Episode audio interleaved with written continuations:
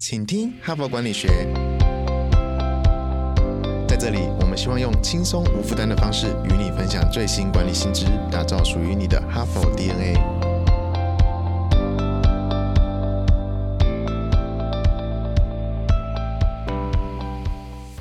各位哈帕的听众们，大家好，我是本周的代班主持人，哈佛商业评论全球繁体中文版行销总监 Even。本周的主题：智慧城市来临，企业和专业的工作者，你准备好了吗？昨天我们让华强森来分享。跟分析未来智慧城市的需求，还有怎么加入智慧城市生态圈，与之共利共生，还解决城市问题，达到永续。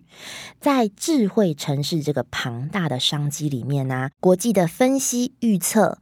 未来二十年，受 AI 和物联网影响最大的三个产业是旅游、运输、物流，还有智慧零售，都和智慧交通是有密切相关的，需求甚至会高达三到五兆美元。想来。智慧交通更是兵家必争之地吧？OK，我们现在已经知道，哇，未来产值是很大的。我们也早就知道永续很重要，我们更知道近零碳排必须在二零五零达成。但是，我们回到现实，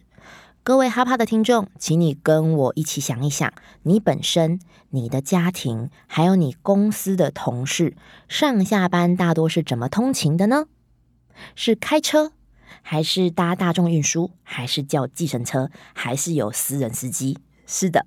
虽然近年来啊，电动车跟共乘共享的汽车、机车等创新，让城市交通变得更容易、更快速，也更安全。我们在城市移动的选项也越来越多。但是呀，我们真正的选择到底是什么呢？麦肯锡顾问公司和彭博新能源财经预估，到二零三零年，全球将会有五十多个大都会区转换到更先进的行动系统，能够产生六千亿美元的社会效益。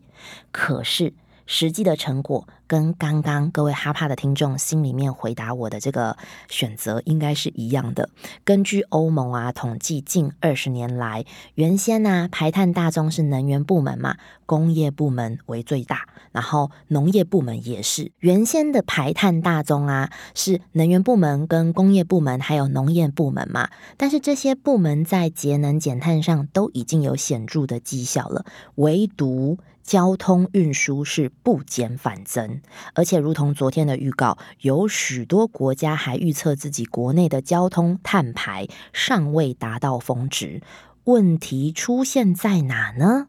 应该刚刚哈帕的听众们在心里面也有回答我这个答案。所以今天呢，HBR 将用改变通勤行为怎么那么难？还有。运输大不同，城市在调试。两篇文章来跟各位分享。我们要抢夺这个智慧交通大饼之前，个人、企业跟政府必须先投入哪一些习惯的改变和推进，才有可能达到高产值跟永续。文章中啊，会分享为了协助城市与居民拥抱转变，享受智慧城市的益处，一些政府和企业。正在设法鼓励人们采用新的移动模式的做法啊，里面谈到什么呢？首先，他谈到说，让企业方必须投入来改变员工的通勤行为啊，要怎么做？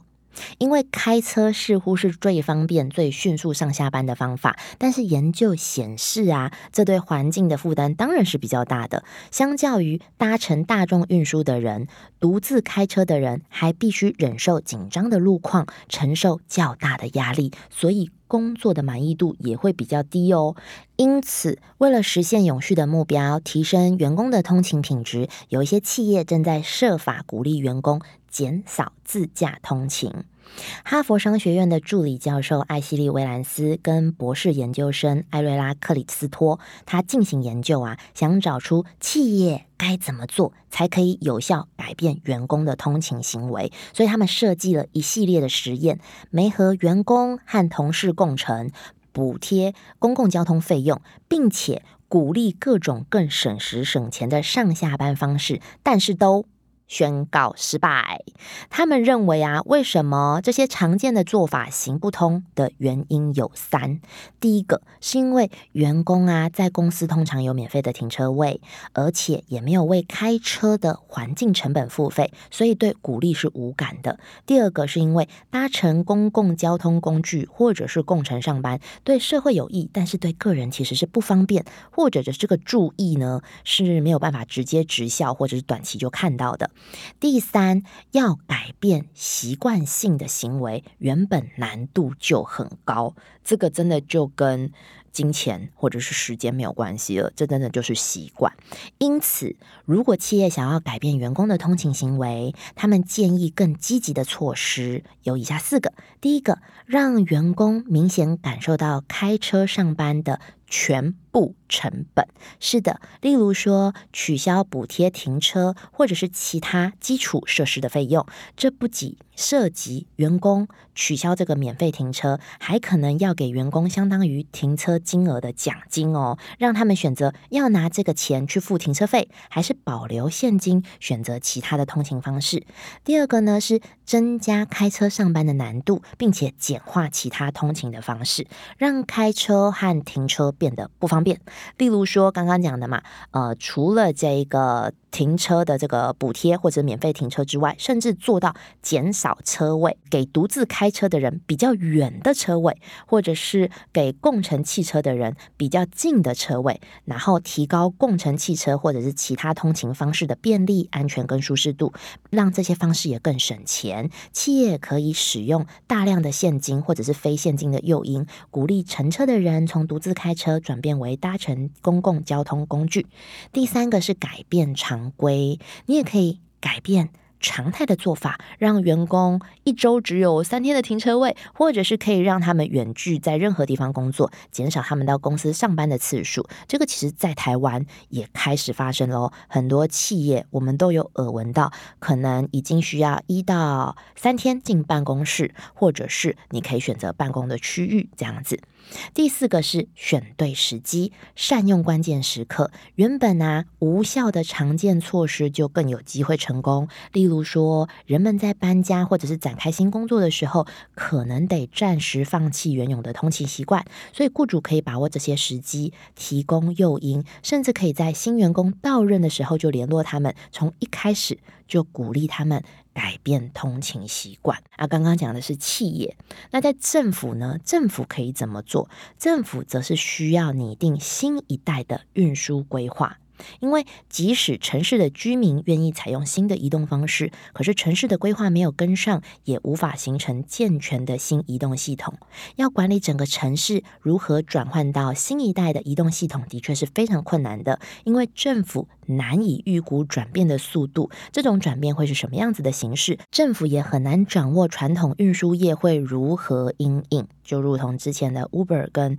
台湾的原有的这个计程车。的问题跟事件，所以城市居民到底会做出什么样子的行为来做互动呢？比方来说，研究显示，越多人使用轿车、应用城市等共享私人运输服务，这些人也越有可能搭乘大众运输。但是如果太多都市人都仰赖私人汽车，甚至是共享汽车，交通的情况可能会更恶化，而且。大众运输系统可能会营收锐减，缺乏经费维修和升级，这些复杂的动态情况是让市府当局面临难关的。但是麦肯锡顾问公司企业与环境中心全球经理三农波顿跟他的同事们建议，市府的官员最好还是要想象一下五。到十五年之后，移动服务看起来应该是什么样子？然后再构思政策，加速实现他们心中的蓝图。如此一来，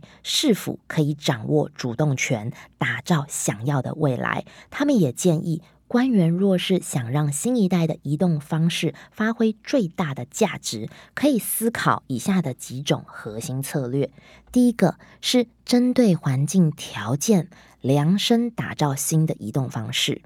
例如说啊，位于开发中的经济体、人口比较密的城市，像是德里或者是伊斯坦堡或者是孟买等等，可以扩大当地的大众运输系统，并且电动轿车服务可以来做辅助。那根据研究分析显示啊，二零三零年的时候，这一类的城市可以因为改善移动性，每年获得六亿美元的社会效益，其中有五分之四的效益是来自减少交通事故和伤亡。与此同时啊，所得比较高的大都会地区可以进一步扩大这个大众运输为主、轿车服务为辅的模式，发展出真正整合的移动系统，结合大众运输、汽车。共享自动车、智慧型基础设施等等，城市加速整合移动系统的一个方式是推出应用城市的服务，让居民规划如何运用当地各式各样的交通方式，而且可以直接透过这一项应用城市付费。对伦敦啊、上海、新加坡这种先进城市来说，到二零三零年的时候。无缝移动模式每年可以产出高达二十五亿美元的社会效益。最后啊，对分布在郊区的高所得地区来说，汽车仍然是不可或缺的。可是，如果这些地区广泛使用自动驾驶汽车，可能会带来重大的改善。